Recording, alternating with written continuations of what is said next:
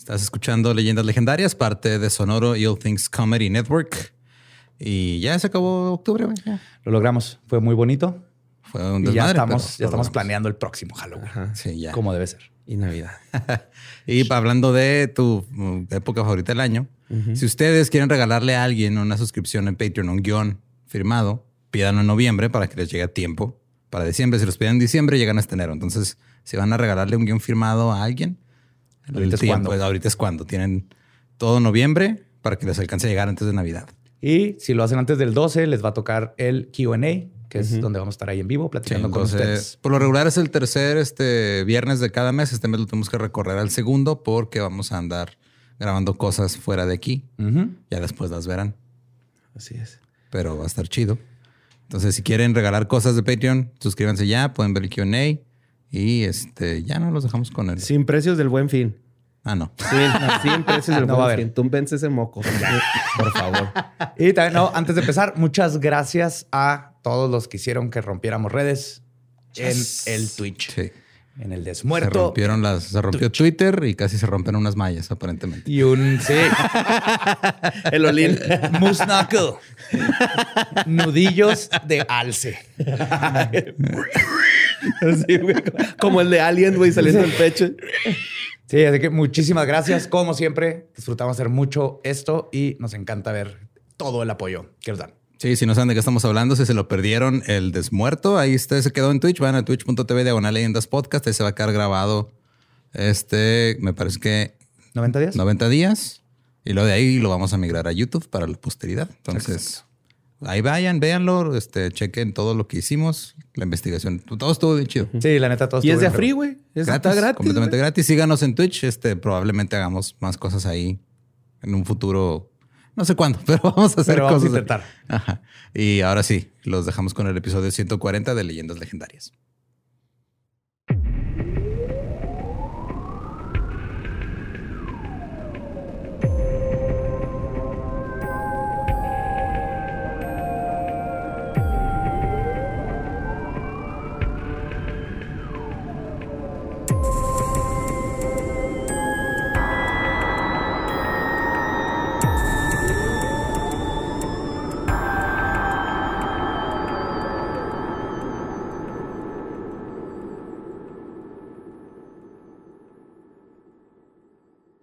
Bienvenidos a Leyendas Legendarias, el podcast en donde cada semana yo, José Antonio Badía, le contaré a Eduardo Espinosa y a Mario Capistrán casos de crimen real, fenómenos paranormales o eventos históricos tan peculiares, notorios y fantásticos que se ganaron el título de Leyendas Legendarias. ¡Woo! En nuestro primer episodio. Ya la hora nacional. Y. Pepe Campa. Estoy ensayando- Mucha risa eso, güey. estoy ensayando para NPR. Nice. Entonces, sí, todo esto se hizo para terminar en NPR. Sí, bienvenidos a Leyendas Legendarias. Y como siempre me acompaña la maldita Trinidad. A mi diestra está Eduardo Espinosa. ¿Qué onda? ¿Cómo andamos? ¿Todo Chido. bien? ¿Anduviste tour? Sí, ya volví. ¿Cómo te fue? Chido. Me mandaron como 6 kilos de cosas para ustedes también. No, yes. Está hermosillo. A la ser- gente de Sonora le, le encanta regalarte carne y tortillas y los amo. güey. Somos norteños. Sí, güey. Los entendemos. Ay, chiltepín. Y yo no sabía que el chiltepín era caro, entonces traía pues, este, un chingo de chiltepín. Eso, eso el- le dicen el oro picoso. El- Bueno, así le digo yo, pero. Ok. Y a mi siniestra, el buen Mario, el borre Mario Capistrani López de Santa Ana. Así es. Todo bien. Muchas gracias. Este... Comí un pipián muy rico que hizo Ram, güey. Muy rico, güey. Quería decirlo al aire, güey. Gracias, Ramfi. Me alimentó y... Se olía bien rico ahorita que Estaba al set. bien cabrón, los que no güey. sepan, hay una cocinita ahí, Ram Cocina. Sí. Y lo entras al set y huele así. Hombre, Pero rico, güey. Pasó de verga, güey. Está muy rico ese pipián. Y luego, pues, acá espacial, ¿no? Entonces, acá, bonito. ¿Qué? Y pues ya acabamos octubre, pero no, la, la transición la quería hacer bonita, güey. Porque Ok. no, vamos a hacer una transición bonita. Venimos de todo esto paranormal y todo eso. No podemos nomás de golpe cambiar la mentalidad. Entonces creo que este, este tema quedó perfecto para esta fecha, güey.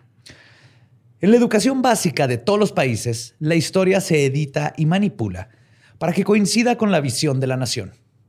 Esto lleva a que personajes principales pasen a segundo plano, como el caso de Teresa de Urrea, o que se escondan y extirpen datos de los que se ganaron el título de héroes.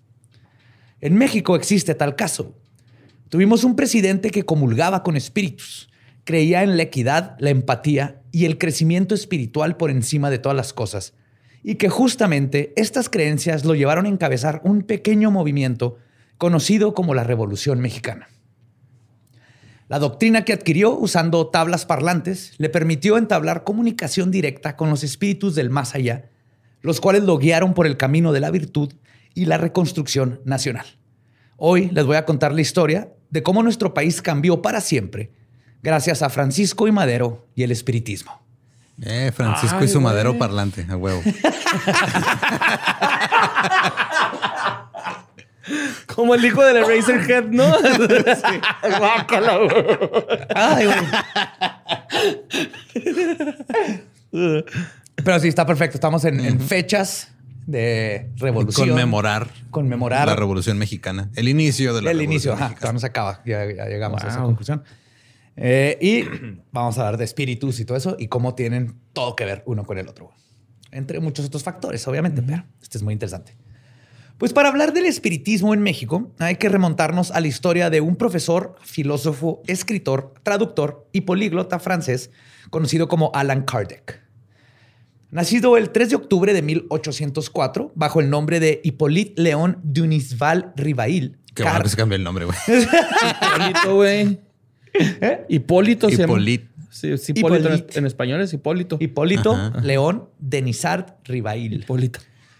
Pues Kardec fue un hombre que creció bajo las ideas del positivismo y el racionalismo, que estaban en boga en esos tiempos. Para él no existían otras verdades más allá de la ciencia y lo comprobable. Es por esto que Kardec se molestaba cuando le hablaban de fenómenos de las mesas parlantes. Como lo mencioné en el episodio de la Ouija, grupos de personas se agrupaban alrededor de mesas en casas particulares o incluso en teatros, se tomaban de las manos y hablaban con los muertos. Ah, se- rimaban mesas. O sea, ahí estaba, güey, perdón. Tú. Tú continúa. Ay, algún día aprenderé. y estos muertos les respondían preguntas, usualmente utilizando estas proto-ouijas que hemos hablado, ¿no? Estaba el, de, El con el lapicito, lapicito, ajá. el- este, la mesa que se movía, los knocks, ahorita voy a hablar un poquito más de eso, pero sí. Para el pensador francés, el esoterismo representaba todo lo despreciable en el mundo. Y como muchos antes que él, pronto decidiría que iría a desenmascarar el fraude.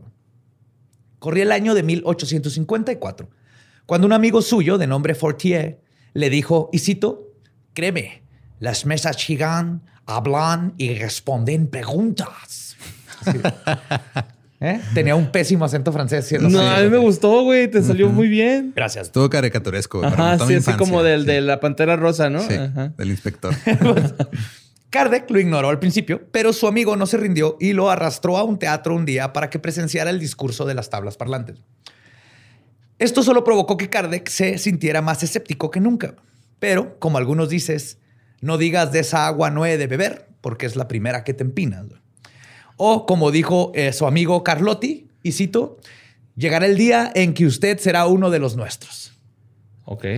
Y es así como en mayo de 1855, cuando Kardec ya era un cincuentón con ideas bien firmes, Carlotti lo llevó a una sesión espiritista en casa de una Madame Roger. Él no quería ir, pero se convenció al saber que el señor Patier, un funcionario público, iría al evento. Y Kardec sabía que Parier era un hombre serio y de ciencia que no iría a estos lugares si no tuviera algo interesante que ofrecer. Pero bien cura así de, oye, te invito a tal fiesta. ¿Quién va a ir, güey? Va a ir eh, Parier. Uh, Ah, no, sí voy. Tengo un terreno que no he podido hacerlo construcción y fraccionamiento, entonces voy a ir a hablar con él, ¿no? Acá sí, a huevo, güey. Así me lo imaginé, güey. Ay, en su primera sesión, Kardec vio cómo la mesa redonda en la que estaban haciendo todo empezó a girar, saltaba, levitaba sobre sus propias cabezas. Y pues Kardec tenía que ver para creer. Ese día salió de casa de la señorita Roger como un nuevo hombre.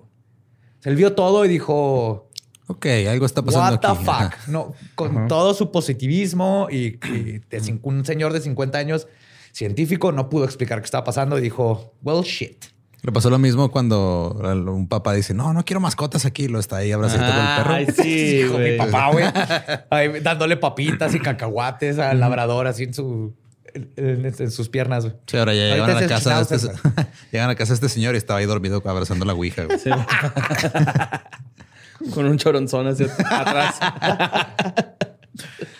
Pues Kardec se propuso estudiar más sobre espiritismo. En un comienzo dedujo que todo tendría que ver con algún tipo de magnetismo, ya que la electricidad y el electromagnetismo estaban en boga en estos tiempos. Pero luego le tocó presenciar una comunicación por medio de golpeteos en donde él o la medium hacían, este, hacían preguntas de sí o no y la entidad contestaba con uno o dos golpes. ¿no? Entonces, obviamente estaba igual que el- como normalmente hacemos nosotros. Así que, ok, esto está raro. Vámonos primero científicamente cómo es que funcionaría. Y el Olo se fue por, tiene que haber magnetismo, tiene que ver por estas fuerzas que estamos descubriendo. Pero, este, cuando, cuando oyó lo de los toques y que les contestaban, esto hizo que redefiniera su hipótesis, ya que para él este ejercicio de los toques mostraba algún tipo de inteligencia. No era algo nomás de, ah, esta mesa está flotando con Sí, algo no. electromagnético, sino que hay algo que está contestando y contesta bien, cosas que no debería de saber, etc. Pero responde. Ajá. Ajá. Pues esto despertó una curiosidad natural muy apasionada en Kardec, quien continuó visitando sesiones espiritistas. Después de asistir a un par de ellas, Kardec, quien en ese entonces todavía se llamaba Hippolyte Rivail. Escribió en su diario, y cito, Tu amigo el hipo. El Hipólito. Eh, dijo, y cito, me resulta difícil negar que eh, de todo evidente hay en estas reuniones la intervención de una inteligencia extraña. ok. O sea, lo aceptó que era raro. Sí. Es- no, es, es Gusto de Ratatouille, güey. No, es el inspector de la Pantera Rosa. Uno de los de Gato, ¿no? Hay una gata inteligente moviendo la ouija. ¿Cómo se llamaba el malo? Gemí. Ah, ¿el malo? ¿Quién sabe? ¿Quién sabe? Pues después de sus investigaciones y basándose en el persistente auge del, electromag- del el- ele- electromagnetismo, dedujo que la capacidad mediúmnica se debía a que había personas que podían interpretar los, y cito, fluidos universales. Ok. Me gusta cómo no cambia nada. O sea, en ese tiempo es cómo explico este pedo con lo que conozco ahorita, que son estas funciones, y ahorita le estamos atribuyendo cosas paranormales y este, sobrenaturales al 5G y a la inteligencia Sí, artificial. sí, sí, exactamente. Es lo que estaba haciendo él. O sea, Sí. a- hasta lo mejor de sus conocimientos científicos dijo, esto a huevo se tiene que poder explicar con lo que conocemos de los conocimientos Sí. científicos. Entonces, él hacía referencia a los fluidos o corrientes magnéticos. Estos fluidos, que eran parte de las fuerzas naturales, según él, provienen de nuestro mundo y llegan hasta el mundo espiritual y muchos otros. Ya se imaginaban dimensiones alternas y todo. Y él creía que los mediums pueden traducir estos fluidos del mundo de los fantasmas al lenguaje de los fluidos animales que somos nosotros. Ujú. Entonces, antes nuestra vibración, en ese tiempo le decían Fluidos. fluidos, pero nuestra vibración hay de otros lados y los mediums pueden como entender las vibraciones que vienen de otras dimensiones o de otros lugares que no comprendemos. Sea, juntaban los- esos fluidos con sus fluidos. Yes, hay fluido universal por todos lados. Es mecmoso. Sesión de... Qué asco. Pues junto con sus estudios y después de varias sesiones, Rivail se autodenominó Alan Kardec, ya que estaba convencido de que era la encarnación de un brujo del mismo nombre que perteneció a los druidas en tiempos de Julio César. No, este güey sí se fue muy lejos. O sea, ya se fue. Ah, sí, él se metió, él se hizo, empezó así como... Hizo un podcast y la verga. Ah, mira, está padre, ¿cómo se llama eso? Punk. Chimón. Y luego a los seis meses ya está. Está así que- medi- ¡Ah! a los seis meses era Gigi Allen, güey, metiéndose un micrófono por el culo. Ya es literal, güey. Sumo así, ¿no? No es una fase, mamá. Y le está diciendo por Ouija porque la mamá ya está muerta, obviamente. Pues Kardec no fue quien inventó el espiritismo, pero es considerado el padre de la doctrina porque sistematiza- sistematizó sus creencias. Entonces dicen el sistematizador del espiritismo.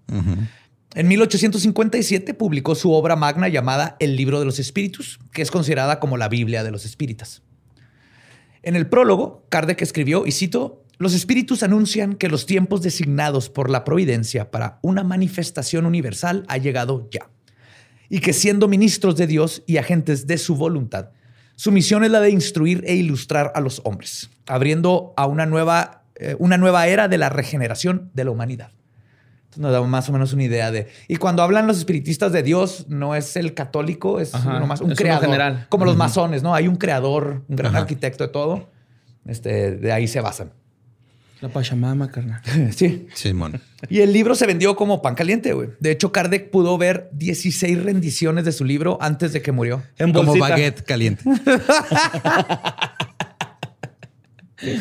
ok, gracias. Muy bien. Prosigue. Pues, el- fueron 16 ediciones este, antes de que muriera en 1869. No mames, son un chingo. Un chingo de reimpresiones.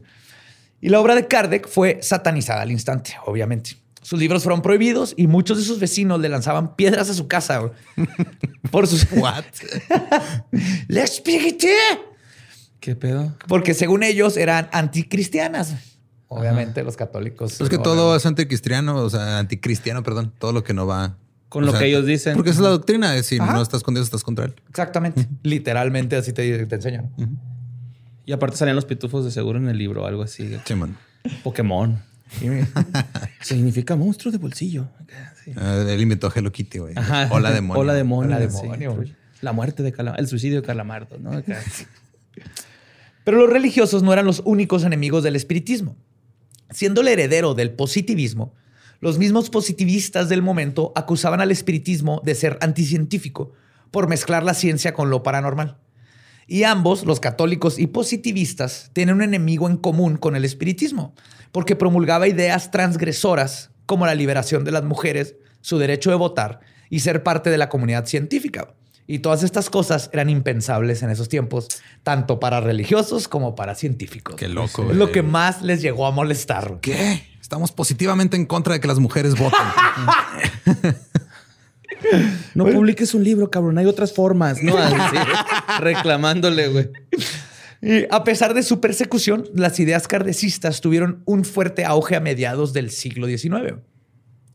Tras el éxito del siglo de los espíritus, el libro de los espíritus, Kardec fundó la revista Review Spirit, en la cual escribió hasta su muerte. Y es gracias a este tipo de publicaciones de menor extensión y más fáciles de conseguir entre la sociedad burguesa que el espiritismo tuvo entrada en América Latina. ok. Que sigue siendo igual que como cuando hablamos de Crowley y todas estas asociaciones mágicas, es para gente de, de dinero que tiene tiempo para leer.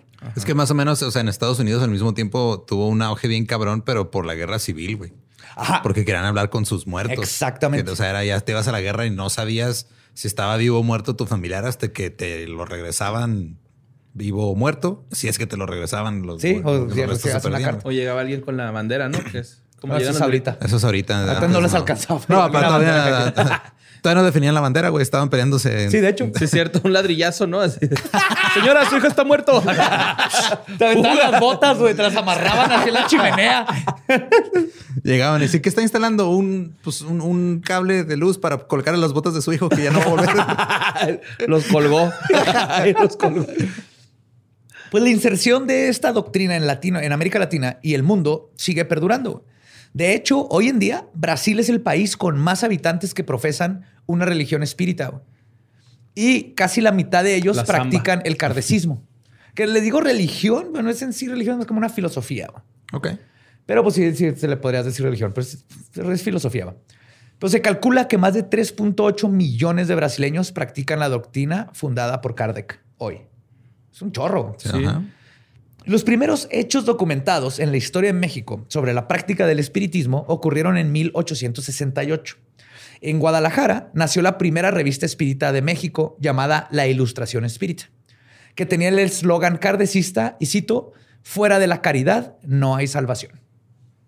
Y llegó el punto en que llegaron a existir 45 sociedades espiritistas en este país. El historiador José Mariano Leiva apunta que el espiritismo se convirtió rápidamente en una de las corrientes de pensamiento más sólidas que había en México. Qué loco. Ajá. Y esto es debido a que los mexicanos por primera vez estaban viviendo en una sociedad laica. Y al perder este pilar llamado iglesia, que había gobernado sus vidas, vidas públicas y privadas por siglos, de repente se encuentran en una introyección sobre cómo suplir el consuelo religioso y fue donde el espiritismo les ofrece un punto medio, ciencia y fantasmas. Ajá. Con un gris. Sí, porque cuando, cuando lo Benito Juárez y todo, y que separan iglesia y Estado, así, no fue como que ya lo hicimos y la gente, yay. Fue todo un proceso. Entonces, para este punto, pues, la gente, mucha gente estaba como, pues, ¿y ahora qué hago, güey? A veces me siento solito, quiero creer en algo. Y el, el, espiritismo llegó perfecto porque es así que no te tienes que ir a lo de la iglesia, pero sí existe algo más, ¿no? Si hay, si hay espiritualidad dentro de nuestra ciencia. Y además de esto, el espiritismo tuvo una consecuencia alterna que nadie vio venir. En el tiempo del porfiriato, se esperaba que las mujeres se mantuvieran en los espacios privados, que no opinaran y que no participaran en cosas de la sociedad que no fueran a atender el hogar. Nada más, ¿no? El espiritismo, siendo progresista, permitía que hombres y mujeres convivieran y debatieran juntos.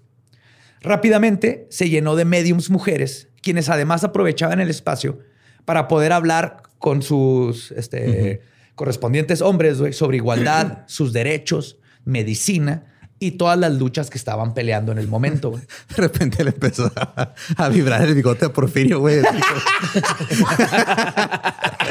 Como su sentido arácnido, así, algo está pasando, güey. Algo está Se le erecta así. Hay una mujer que no está en la cocina en este momento. las mujeres están hablando de sufragio. sufragio sense. Sentido sufragio sense. Sentido sufragista.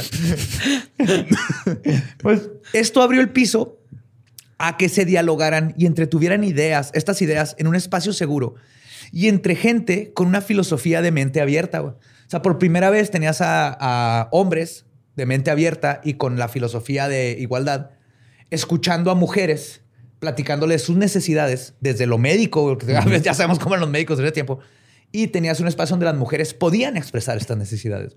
Y se empezó a crear todo un movimiento bien chingón, de paridad y de equidad bien bonito dentro de estas cosas. ¿Hace cuánto fue eso, perdón? Siglo XIX. Vete la Hey, en México empezamos cosas chingonadas. No, no las terminamos, pero empezamos cosas chingonadas. Pero como un, como un extra en estos que, en, los casos. es que ya, o sea, la igualdad es nuestro quinto partido en la sociedad. Siempre nos elimina el machismo, güey.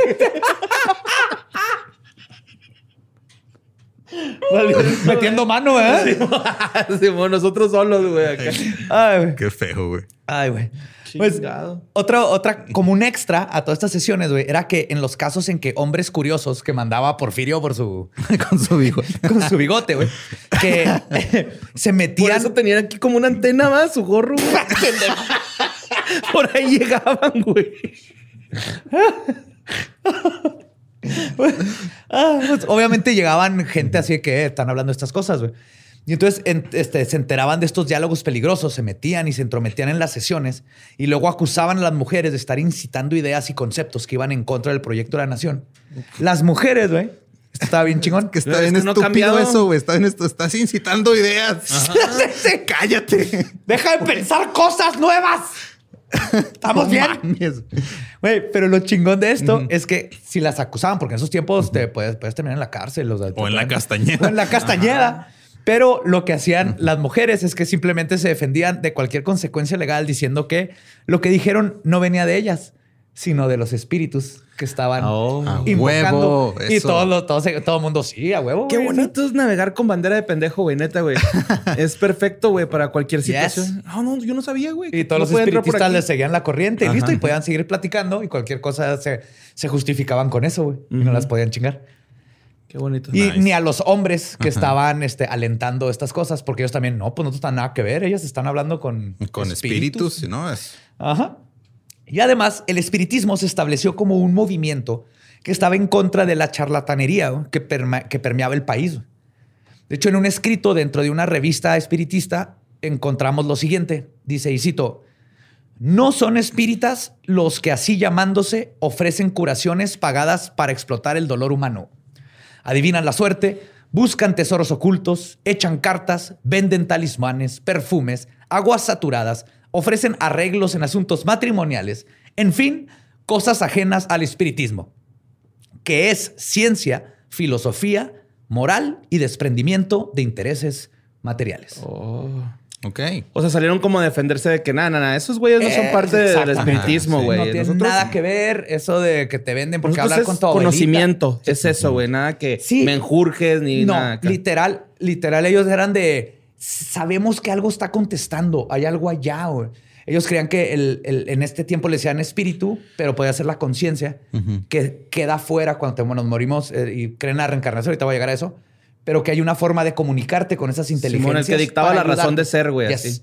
No tenía nada que ver con brujería ni. Ajá. Estaban súper avanzados. Está chingón, güey, ¿eh? Sí. Y de hecho, fue gracias al espiritismo. Güey. ese pipián que hizo el ramo. Cabrón, güey. Y esto es lo más chingón, güey. Fue gracias al espiritismo que se popularizó el darwinismo en México. güey. Ok.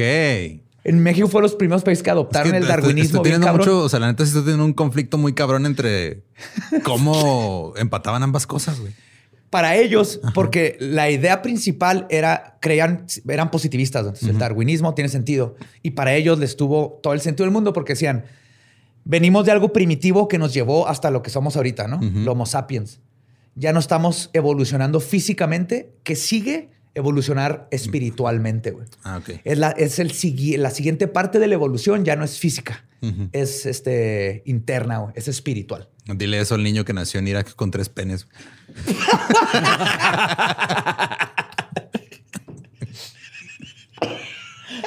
El cancerbero. el verguero, güey. El camperguero. El canverguero.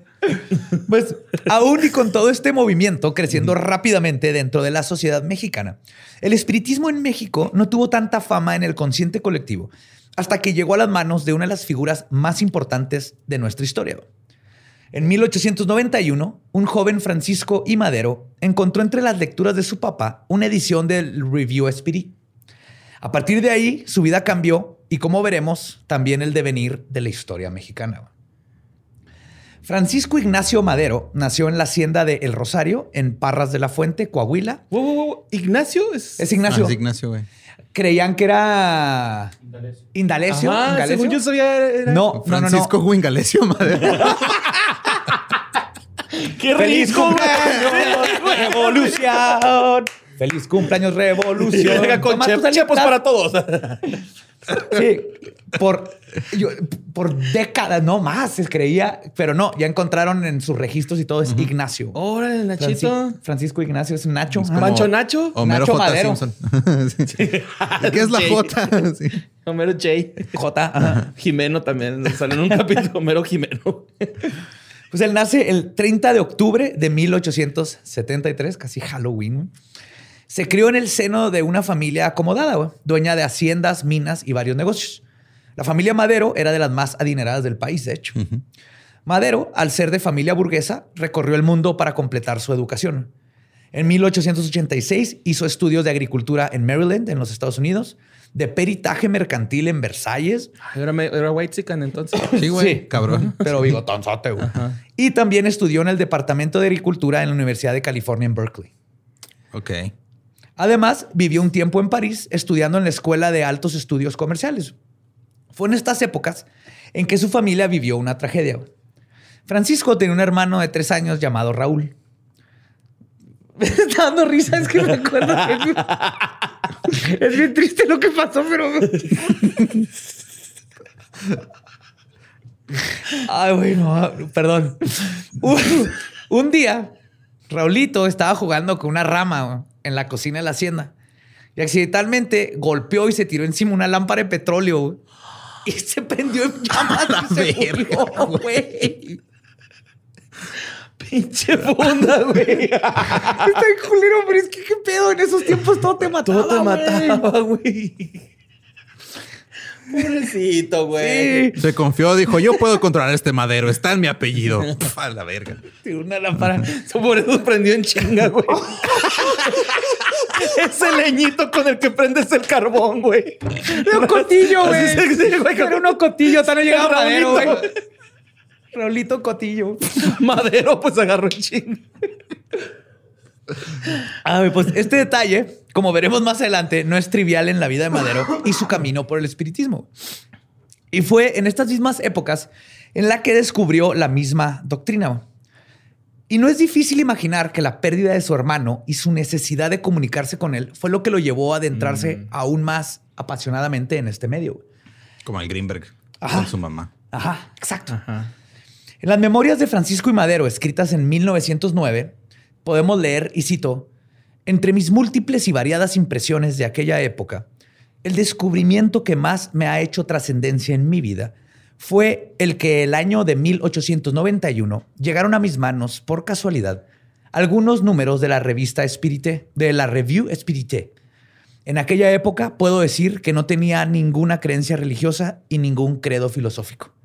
Esto fue totalmente como yo descubriendo Edgar Allan Poe o, o inverosímil de Reader's Digest. La falta de creencias religiosas dio paso a que Madero pudiera juzgar el espiritismo de un modo desapasionado e imparcial. Y a partir de entonces, Madero devoró cuanto libro existía sobre el espiritismo y el pensador Allan Kardec. Debido a esto, Madero regresó a París para visitar algunos centros y librerías espíritas, donde comenzó a ir a las primeras sesiones. Las personas No que- había Amazon Prime en esa época, sí es cierto. No, tenías que ir a París. güey. Sí. Las personas que conoció en París le dijeron a Madero que era un medium escribente natural. En otras palabras, un mediúmnico que podía traducir los fluidos, pero que como cualquier don, ese tenía que ser practicado y afinado. Un becario, güey. Del de forma, güey. Los escribientes son los que, que escriben. Sí. Escritura automática. Sabían escribentes, habían unos que po- podían este, evocar y entraban en trance y hablaban. Ay, güey. Ajá, habían los que podían hacer que tocaran. Entonces depende de cada persona, tenía diferentes Que tenía habilidades diferentes. para comunicarse. Entonces me estás diciendo que es probable que en algún, digo, porque en la época pues, estamos hablando de gente privilegiada que tenía acceso a educación, güey. Ajá. ¿Pudo haber existido un escribiente natural analfabeta? Sí. Ajá, es cierto. O sea, que tuviera el- la habilidad, pero no supiera escribir, güey. en teoría. Y luego, pues me salió esto, no sé qué dice.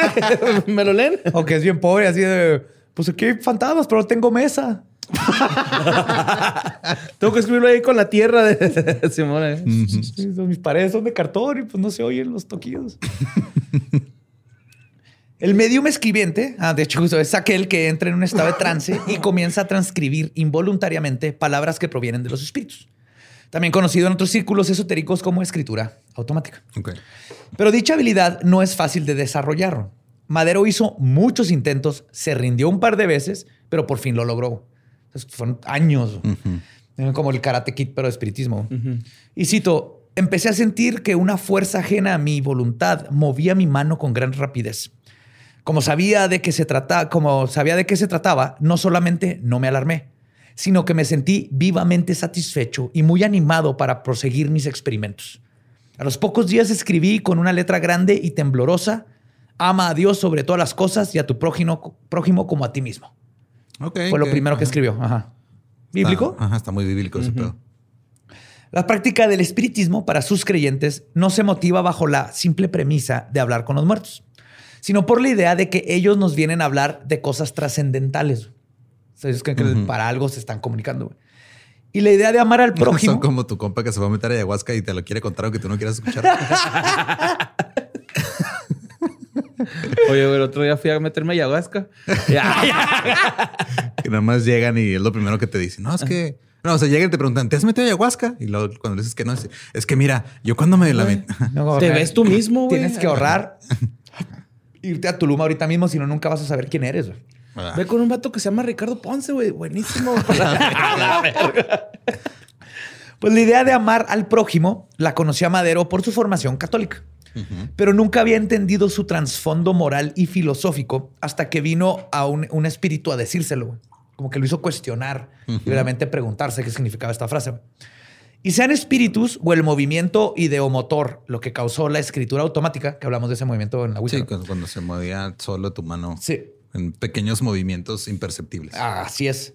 Pero aquí lo que importó es que para Madero esto fue real y el contactarse o creer que se contactó con un mundo metafísico, con otra inteligencia, con lo que haya sido, cambió completamente su perspectiva de la realidad.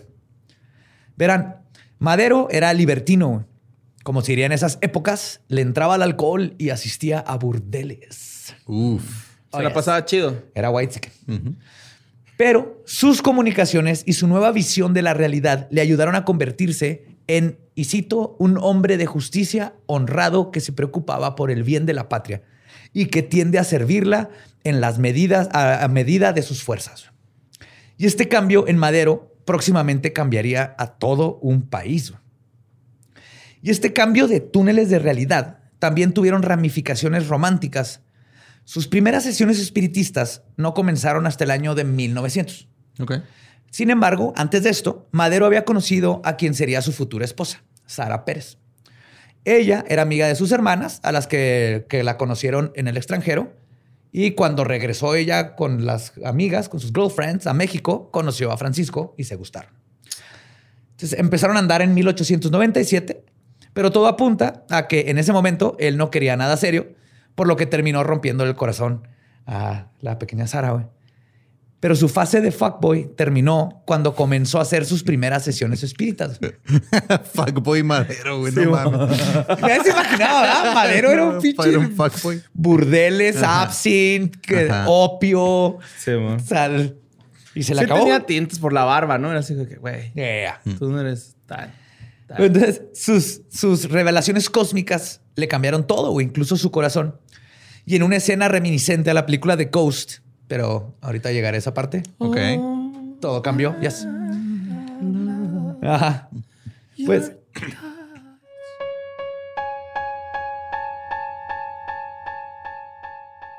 Hey, perdón que interrumpí esta hermosa historia, pero es que estoy muy emocionado porque nos juntamos con Script Siempre me están preguntando que dónde investigo todos mis casos y uno de los lugares que nunca falta en mis investigaciones es script.com. Es literal donde puedo encontrar tesis doctorales, libros, podcasts, enciclopedias, revistas, absolutamente todo lo que busco para encontrar información de un tema. Pues claro, de hecho Forbes hasta dijo que era como el Netflix de los libros, ¿no? Literal. Y en este momento, Script está ofreciendo a nuestra audiencia un descuento para tener dos meses por solo 19 pesos. Vayan a prueba.script.com diagonal leyendas para tener dos meses de suscripción por solo 19 pesos. Y si no saben cómo se escribe, es prueba.scribd.com diagonal leyendas para tener dos meses de suscripción por solo 19 pesos. Así que si estás buscando resolver un asesinato o saber de dónde viene la lagartija de las Maldivas, Script es el lugar al que tienes que ir. Pues de las Maldivas, ¿no? Eso creías. Vamos a Script.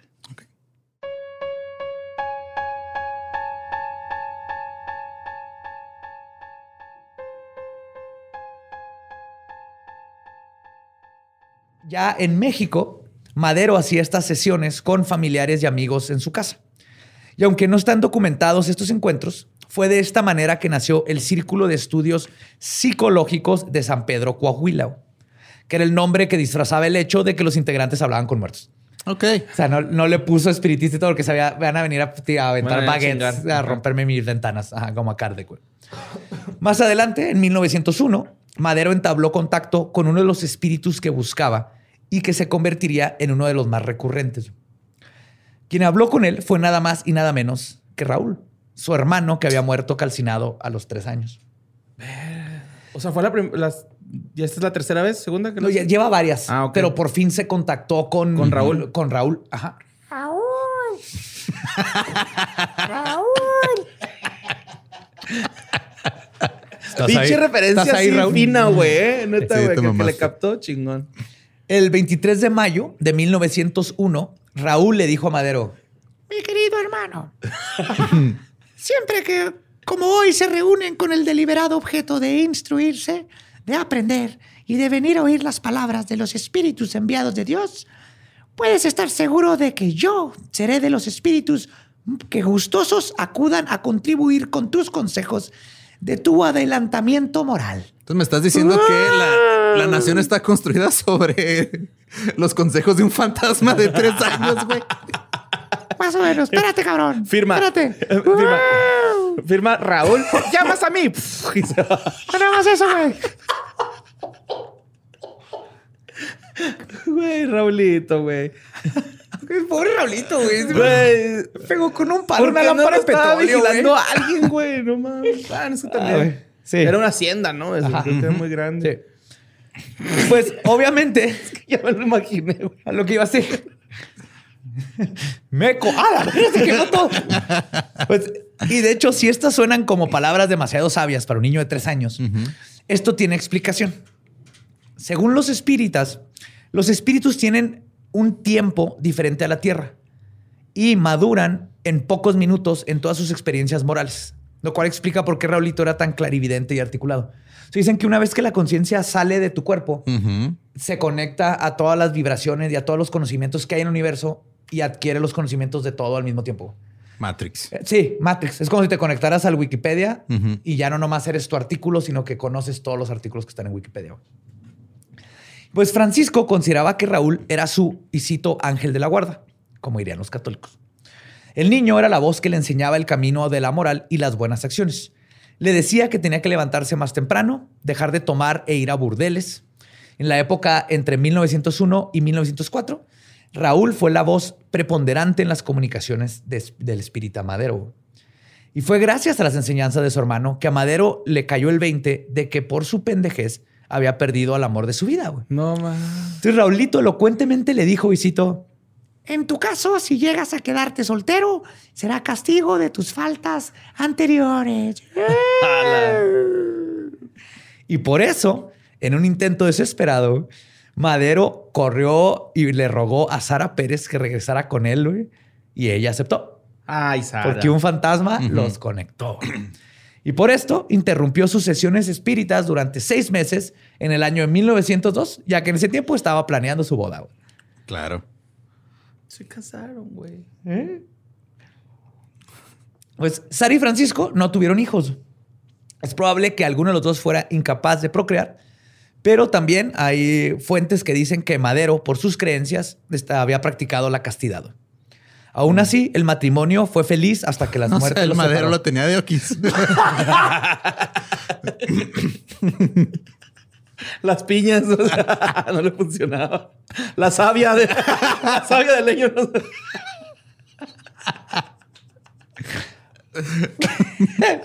Pues, de hecho, fue un matrimonio bien vergas. güey. Sara Pérez lo acompañó durante su campaña electoral, sus mítines, llegó a dormir en campamentos sin más techo que una Como lona. Martita Sagún de Fox, mira. Una vez se cortó el pelo, güey, en una colita.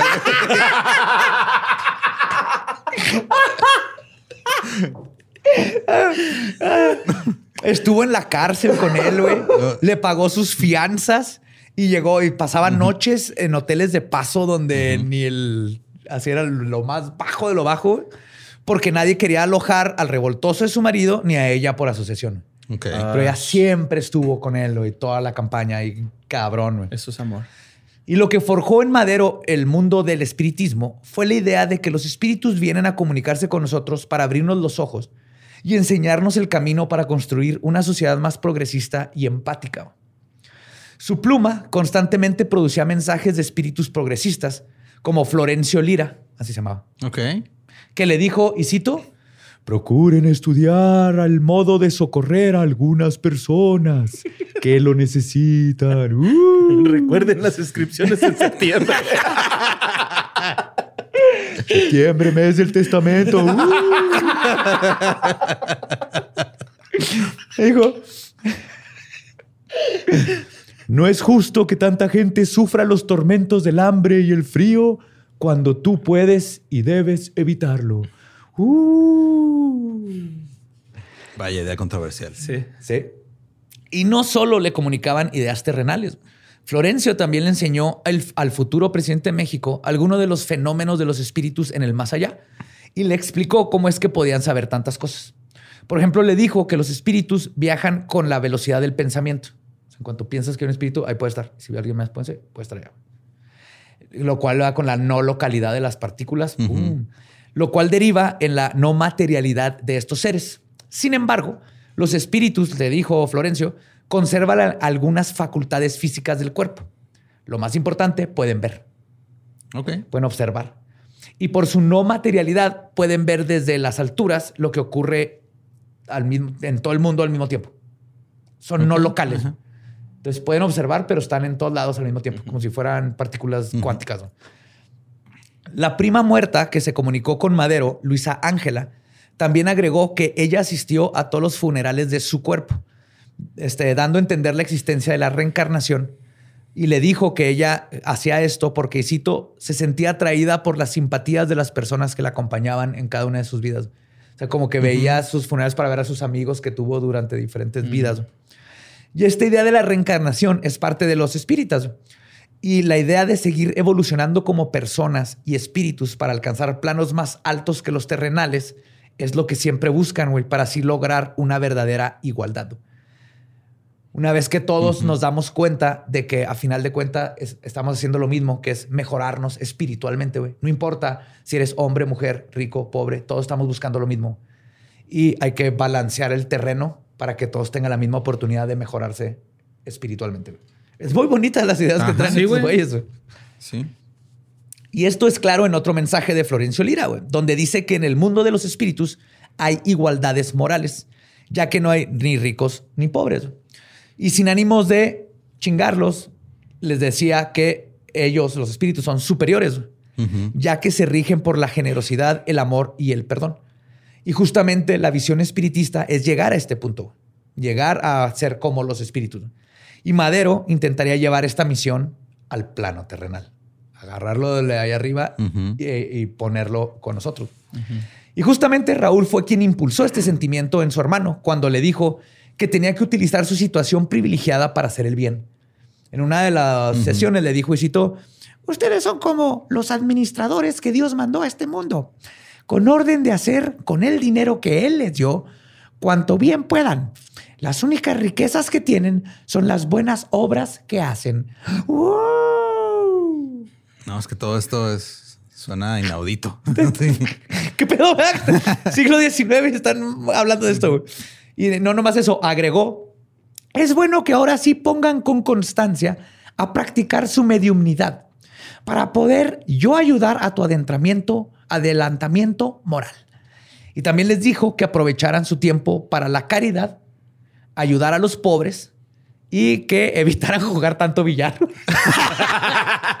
wow. ¿Cómo se la vivían apostando jugando billar, güey? Y el hermano le dijo, ¿sabes qué? Bájenle ese pedo, Sí. con las lámparas de petróleo. Esas madres son una No, es que, no, si estás jugando billar en una lámpara de petróleo arriba, güey, levantas el taco y... Y vale, se acaba. Pues este adelantamiento moral no se quedó solamente en ideas, sino que se sumaron a las enseñanzas de la medicina, güey. Cuando la mamá de Madero cayó enferma, el espíritu de Raulito guió al medium para curarla. No lo hagas, güey. ¿Qué, dije? Nada, güey. ¿Qué dije? La mamá de Madero.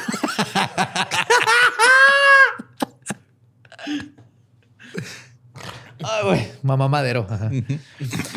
Y fue justo el confrontar la posible muerte de su madre que Madero comenzó a comprender un infinito más grande que él y que toda la experiencia humana. Su mente se abrió a la idea de que la muerte no es el final, que la experiencia humana es simplemente eso, un momento de enseñanzas. Para poder trascender cuando morimos, y cito, no comprendo ese miedo tan terrible a lo que ustedes llaman muerte, que en realidad es la vida, pues el abandonar el espíritu, su envoltura material, viene a disfrutar de la verdadera vida. No quiero decirles por eso que deban de esparcerse, de esperarse lo peor. Yo tengo grandísimas esperanzas de que en muy pocos días tenga una feliz terminación a esta enfermedad. Hablando de su madre. Es como el primer escrito que vemos donde él como que está en paz de que si se muere mi mamá, yo sé que Ni pedo. sigue a otro lado, es parte de. Pero para este tiempo, aparte, Madero había adquirido conocimientos en homeopatía y métodos alternativos de curación para estos tiempos, que ahora son súper comunes en todos lados, pero en esos tiempos apenas comenzaban. El espiritismo fue el primero que empezó a meterse con magnetismo, homeopatía y todo. Y fue Raúl quien le aconsejó darle a su mamá agua magnetizada, que se lograba, metías agua en imanes en agua, que se sigue haciendo. Güey. Ok. Pero eh, seguían con el doctor y todo, pero él la parte les estaba dando por su lado. Y en contra de todas las probabilidades, la enfermedad de su madre fue larga, pero mediante las enseñanzas de Raúl, además de una buena dieta, así dice, se terminó mejorando y no, no murió. Téngame alergia aspirinas con limón. Y lo puse enfrente de una hojita donde la dibujé en una bicicleta.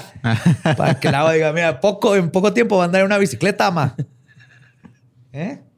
El Mamá secreto. Madero, una chingona. Mamá, mamadora. Madero. Puta madre. Pues la doctrina lo guió por el camino de las buenas costumbres y el mejoramiento moral. Pero fue también debido a su mediumnidad que Madero decidió ir a comenzar a radicalicar- a radicalizarse en el ambiente político. Y aquí es donde empieza lo cabrón. Estas nuevas ideas políticas comenzaron a ser mandadas a, Maren- a Madero por los espíritus, entre ellos, este, uno que hizo varios cameos y que era nada más y nada menos que Benito Juárez. What? Sí. Pues sin embargo, no podemos estar 100% seguros que haya sido Benny Baby, güey, porque solo firmaba como BJ, Ok. PJ. Entonces, Pero si era firma o era petición. Sugerencia. terminaba, terminaba como BJ y muchos asumieron que era Benito Juárez, incluyendo Madero. Era la mamá de ese güey. Ujú. Ah. Dentro de las comunicaciones que tuvo con BJ se encuentran en pláticas sobre el respeto a la ley, la república y las convicciones por el bien común. Así que Madero es donde dedujo que haber sido Benito. Para 1907, la mediumnidad de Madero se desarrolló todavía más. Logró invocar a los espíritus sin la presencia de ninguna otra persona. O sea, siempre antes estaba Ajá, con gente, varios y ahora ya podía solo. Sí, Órale. para él era bien fácil, pues después de tanto tiempo, entrar en trance sin la ayuda de la presencia Se le aparecía aquí. de los demás. Raúl, Raúl, su hermano, como el güey de los, de los supersónicos. Con Benito Juárez a un lado. ¿Qué pedo? Lo interesante de No todo me acuerdo cómo se llama. Ni yo tampoco. es que al principio sus sesiones espíritas involucraban más gente, por lo que existen muchos testigos a todas estas experiencias y a todas sus escrituras automáticas. Aun y cuando haya sido el mismo Madero produciéndola de una parte de su subconsciente, los espíritas estaban cambiando su mentalidad junto con él. Pero conforme fue desarrollando su mediumnidad, comenzó a experimentar su segundo periodo como medium. Ahora como escribiente solitario, hizo que el- todo esto cambiaran sus objetivos y con ello cambiaran los libros de historia. Fue durante este periodo que una nueva entidad se le apareció a Madero. Este Yoda espiritual le dictó su más grande misión en la vida. güey. Un objetivo que lo rebasa por completo. güey. La liberación nacional. Entonces, Raulito lo fue llevando, pero fue hasta acá donde ya empezaron a hablar seriamente güey, de que tenía que hacer algo bien para la nación. Y fue aquí que Madero se separa del espiritismo cardesiano filosófico con el que comenzó y que se basaba en la conversación de cuestiones éticas que debatían y analizaban en grupo y luego las extendían platicando con los espíritus, ahora convertirse en las bases por una lucha revolucionaria. Los espiritistas no se metían en política, no hacen nada de esto, pero para Madero este fue el punto en donde dijo, los espíritus están diciendo que hay que hacer más. No se vale nada más estar como filosofando. El nombre del espíritu... Basta de tanto Twitter. Vámonos a hacer Vamos, cosas. sí, sí. El nombre de este espíritu era José Ramiro. Y un día le dijo Francisco y Madero que él era el elegido para encabezar la transformación de México. En realidad, la carrera política del revolucionario había comenzado desde 1905, cuando se postuló para ser gobernador de Coahuila, ya bajo las ideas antireeleccionistas, pero sus ideales de la reconstrucción nacional crecieron y se cementaron después de estas sesiones con José Ramiro. Si bien no se sabe a ciencia cierta quién era este tal José, el historiador Alejandro Rosas dice que, es pro- que probablemente haya sido su tío, muerto en 1833 por la epidemia de cólera. Entonces, uno dicen que es el tío, otro dicen que es el abuelo, no se sabe exactamente. Lo que sí es que el tío había sido gobernador del estado de Coahuila y Texas y luchó por los derechos de su pueblo, lo cual explicarían de dónde vienen estas conversaciones políticas. Resulta que Ramiro fue quien le dijo a Madero que Porfirio, esto está bien cabrón, le dijo que Porfirio Díaz iba, eh, había revelado en su entrevista con James Krillman que en 1910 dejaría el poder y predijo la venida de la revolución. Ah, cabrón. Madero escribió esto Ajá. antes de que sucediera. güey. Ah, ok. pe- Pensé que Porfirio ya. O sea, Porfirio lo había dicho, ¿no? No, todavía no. Ah, Todavía ok. no lo decía. Todavía no decía. Pero este güey ya lo tenía así de Nostradamus. Ajá. Y así comenzó a inspirarlo y prepararlo para que Madera- Madero este, tomara su lugar en la contienda. Las sesiones espiritistas de 1907 y 1908 registraron palabras clave como, y cito, lucha, libertad, justicia y patria. José llamó a Madero, y cito, el soldado de la libertad y el progreso, Y además lo, lo- le, ya- le decía el luchador infatigable de la libertad. El buen José estaba marcando un claro camino para Madero. Le, le dijo, y citó, hoy sales para la gran capital de la República. Vas con el objeto de defender la buena causa en el Congreso. No estarás solo en tan noble tarea. Nosotros estaremos contigo. Ten fe. O sea, honestamente, a mí me, o sea, me causa conflicto porque me suena como cualquier güey que dice que está en una misión de Dios por hacer algo. Güey. De hecho, mejor ahorita voy a hablar de eso, esquizofrénico, pero puede ser. Pero justo lo que La moviendo, canalizó a otro pedo, güey, ¿no? Acá. Ajá, pero o sea, me- me- a mí me suena eso, así de, ah, me están diciendo las voces que haga este pedo, güey, nomás que... Ajá. lo- Pero- y lo hizo, es lo cabrón, ¿no? Ajá. De hecho, para prepararlo aún más en su misión, José le indicaba a Madero que tenía que leer sobre historia y le recomendó el libro de México a través de los siglos, que era un, un libro de esos tiempos como wow. Y además le dijo que tenía que leer todos los periódicos que pudiera para estar al tanto de la situación política del país y le indicó que escribiera un diario de sus actividades y todos sus pensamientos. Entonces, esto hacía Madero diario. güey. Y Madero tenía ante sí una misión gigantesca. Pero la idea que le dieron los espíritus de que él era el elegido, the one, hizo que el revolucionario persiguiera esa meta infatigablemente. güey.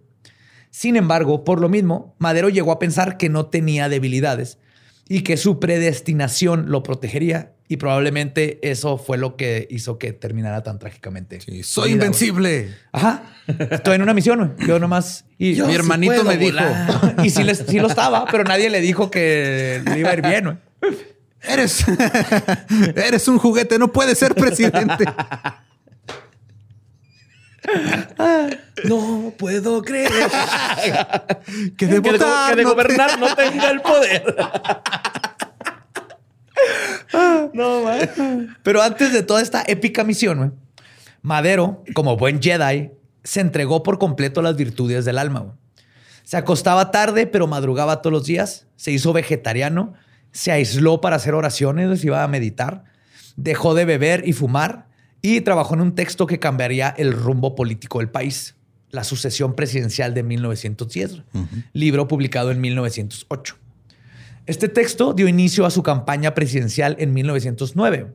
Su lema político fue el de, y cito, sufragio, sufragio, Sufragio. efectivo, no reelección, con el cual Madero hizo un llamado a la soberanía y exigía el respeto hacia el voto popular. En ningún momento habló sobre los espíritus en su camino a sus elecciones. Ah, Pendejo no. no estaba. Su creencia no era algo que tenía que ser impuesto. No nomás era este por cuestiones políticas también era de no quiero que la gente empiece a seguir como algo religioso Ajá. porque creen estas cosas. Sí, no creo que la gente vaya a andar diciendo que soy el Mesías. Ajá, exacto. De hecho, ni siquiera trató de convertir a su esposa al espiritismo. Nunca. Ok. O sea, eso es- era de él. Aún así, después de ganar la presidencia en 1910, Madero publicó el libro titulado El Manual Espírita, donde buscó que los jóvenes se vuelquen en terrenos de la metafísica, que acepten la existencia de este Dios universal, pero también la comunicación entre los vivos y los muertos, y la equidad y la moral y la empatía y toda la filosofía que siempre... Mientras no los obliga a jugar béisbol, güey, con eso. Sin embargo, para evitar que lo tacharan de loco, publicó el manual espírita bajo el seudónimo de Bima, que es el nombre de un personaje del Baghdad Gita. güey. Ok. Sí, no lo sacó como Francisco y Madero, tu presidente y el espiritista. y así continuó publicando textos espíritas sin firmar con su nombre. Los eventos de la revolución llevaron a Madero a asumir la presidencia de México el 6 de noviembre de 1911. Pero el conflicto armado no terminó cuando se instauró la democracia. ¿Quién lo iba a pensar? va? Ay, no. Porfirio Díaz ya estaba vi- viviendo su mejor vida en Francia, pero hubo muchos conflictos de interés que se cruzaron en el camino de la paz nacional. La verdad es que el presidente Francisco I. Madero no tenía las cosas bien claras cuando llegó al poder debido a lo que se conoce como la primera ley de la entropía mexicana. Buena idea, pésima ejecución. Durante los 15 meses que duró su gobierno, se encontró en una situación política difícil. Los levantamientos armados y la desorganización constituyeron un conflicto permanente para su régimen. Y obviamente, la prensa aprovechó cualquier pretexto para desprestigiar al nuevo mandatario, usando en varias ocasiones tanto lo de la desorganización como el espiritismo para burlarse del revolucionario. Puros bots del PRIAN, güey. y los medios se lo comerían vivo cuando sucedió una de las peores atrocidades olvidadas de nuestro país. Algo que sucedió el 15 de mayo de 1911 y es conocida como la masacre, y cito, la masacre más violenta de ciudadanos de este país en la historia del continente americano. Antes de su elección, un grupo de revolucionarios que simpatizaban con Madero atacó la ciudad de Torreón, donde había una población de 600 inmigrantes chinos. Los, soldados que entraron acusaron a los chinos de haberse aliado con las fuerzas porfiristas porque aparentemente los federales dispararon desde comercios y casas de los ciudadanos asiáticos. Con este pretexto, los revolucionarios terminaron asesinando brutalmente a 303, o sea, a la mitad de la población china en Torreón incluyendo mujeres y niños. Pero la cosa es que la matanza no tuvo nada que ver con la revolución, pero tuvo todo que ver con xenofobia y el creciente odio que estaba sucediendo en todos los sectores del país de México y que nos esconden horriblemente el racismo en México. Muy ¿Qué? ¿Hay racismo en México? sí, y racismo como Tulsa. sí, creí que había puro racismo aquí. era horrible. Un chingo de racismo. Sí, básicamente esto, esto fue literalmente un crimen de odio, un crimen de guerra perpetrado por racistas mexicanos. Eso es todo. Y esto fue horrible.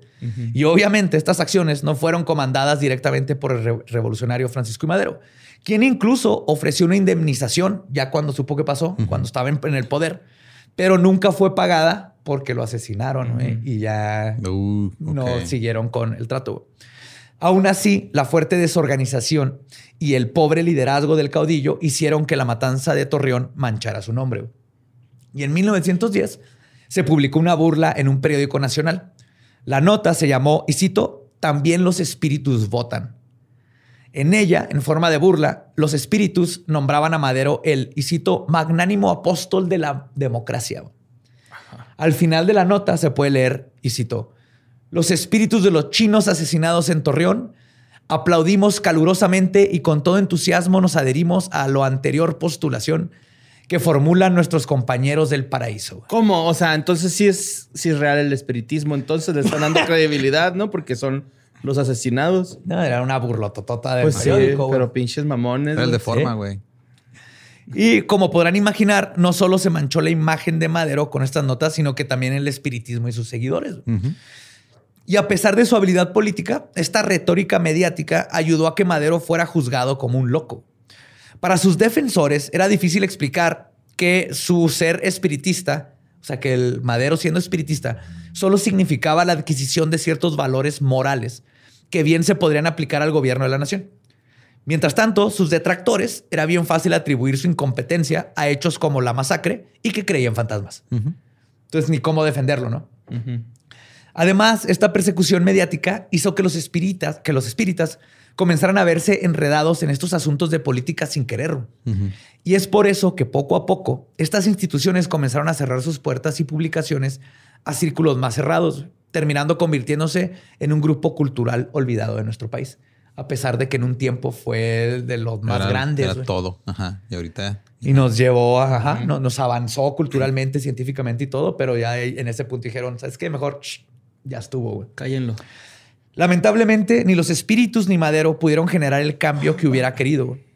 El 9 de febrero de 1913 comenzó un golpe de Estado para quitar del gobierno al apóstol revolucionario. Y cuando, cuando un grupo este, comandado por el general Manuel Mondragón se levantó en armas en Ciudad de México. Pero Madero olvidó consultar a sus espíritus y se sintió protegido por un general porfirista que había secretamente cambiado de bando y se había unido a los rebeldes. Ese general era Victoriano Huerta, quien había prometido luchar por el gobierno madrista. Pero como bien sabemos los mexicanos y todas las personas que leen sobre historia del mundo o que han visto películas, Victoriano Huerta termina transicionando a Madero en lo que ahora conocemos como la decena trágica. Así es. O parte de la decena Victoriano resultó ser bien victoriculo. y así fue como el 22 de febrero de, este, de ese mismo año, Huerta mandó a matar a Madero y su vicepresidente José María Pino Suárez, quienes fueron asesinados a balazos detrás de la notoria penitenciaría de Lecumberri. Y así concluyó la historia de este hombre, que era un soldado de su propia cruzada. Una cruzada por la igualdad, la moral y la empatía. No hay forma de saber sin lo que, con lo que, perdón, no hay forma de saber si con lo que se estaba comunicando Madero eran frecuencias, espíritus, demonios, su subconsciente o incluso el consciente colectivo de una nación. Lo que sí podemos deducir son tres cosas. La primera es que Madero creía fielmente en los mensajes que estaba recibiendo. Y esa mentalidad mágica cambió su forma de ser, de actuar, y finalmente lo llevó a llegar a ser el presidente de México. Sí, se terapió muy bien, güey. De Madero. La segunda es que también sabía del capital político que tenía el espiritismo en nuestro país en esos tiempos. Recordemos que la Santa de Cábora, eh, una de las incitadoras de la revolución, es contemporánea y estaba en, este tiempo. Y los espiritistas ayudarán a llevar su mensaje y a cimentar a Teresa Urrea como una inspiración y un ícono. Y Madero sabía que las necesidades del pueblo mexicano coincidían con las virtudes del espiritismo. Y esto ayudó a cambiar el zeitgeist de todo un país. Finalmente, no queda duda que espíritus, esotérica, metafísica, o por lo menos que una persona que creía en estas cosas, cambiaron el rumbo de una nación para siempre. Y si ese no es un ejemplo de tu voluntad haciéndose realidad. Puta madre, Antonio. no sé qué más lo sea, güey. Yes. Motherfucker, güey. Yes. Nos la aplicó bien feo, güey. Cabrón, güey. o sea, no la vieron llegar, ¿verdad? sí, güey, así perdió el Badiablo. así ganó el Badiablo. Pero lo mejor de todo, güey, es la neta, después de conocer esta historia, güey, el lema de México Mágico tiene toda una nueva connotación. Eso sí. Y esa fue la historia de Francisco y Madero y el espiritismo. Chingón. Este. estoy inspirado, la neta. Okay. Voy a cambiar este país, güey. Eso es lo que siempre platico de lo que cuando digo mentalidad mágica. Es así de es esquizofrenia, es este, imaginación, es ideomotor. Lo que importa es que cambies tu mentalidad. Y Madero eso hizo. y que sea para bien, porque también ah, puede haber sido para otro pedo. No, pero aquí con, la magia se, supone que siempre va a hacerte mejor persona, mejor persona con los demás. De ahí viene el espíritu y lo que lo, la base de la magia, eso es. Mejorarte como persona para así mejorar los de alrededor. Y Madero lo, Madero lo llevó a un extremo en donde terminó estando en una revolución siendo presidente de México y haciendo todo esto. Y él lo llevó, era vegetariano, se ponía a meditar. Siendo el mero leño, Ajá. compa. En lugar de andarse metiendo penes en el desierto para invocar a Choronzón, este güey decidió tratar de liberar a una nación y dejar que las personas controlaran no, su propio destino. Sí, qué bonito, güey. Neta, está chingona esa historia. Súper bonito. Y tenía un bigotazo. Barba, ¿no? Era un pinche barbota chingona. Sí, pero... El Muy a la Marx. Su bigote resalta, güey. Algo tiene ese bigote, güey. Ahí estaba Raulito. Ahí vivía. pues recuerden seguirnos en todos lados como arroba leyendas podcast. A mí me encuentran como ningún Eduardo. A mí me encuentran como Mario López Capi. Ahí me encuentran como El Diablo. Nuestro podcast ha terminado. Podemos irnos a pistear. Esto fue palabra de ¡Viva México, cabrones! ¡Woo! ¡Woo! ¡Piu, piu, piu, piu, piu! Belzebub. Piu, piu, piu, piu. ¿La revolución? Chingonzote. Te rifaste hoy.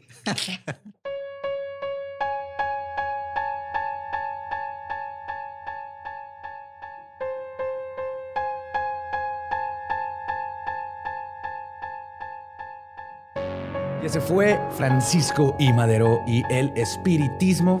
Qué, qué bonito quedó esta mesa. Está perfecta para un seance. Para los que no estén viendo, tenemos mesa nueva. Mesa nueva que les tenemos en Les Muerto. Muchas gracias a Chuy Ramos que se rifó y la hizo con sus propias manos. Jesús.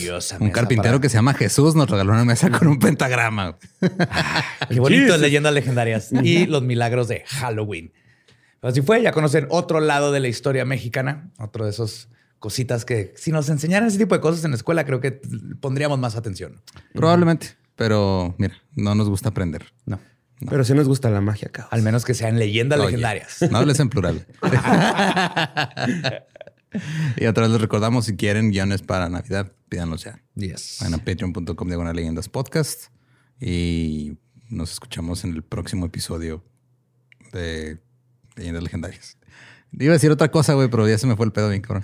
Es que estamos grabando esto después del desmuerto y los tres estamos bien jodidos, güey. Yes. Pero aquí andamos, como siempre.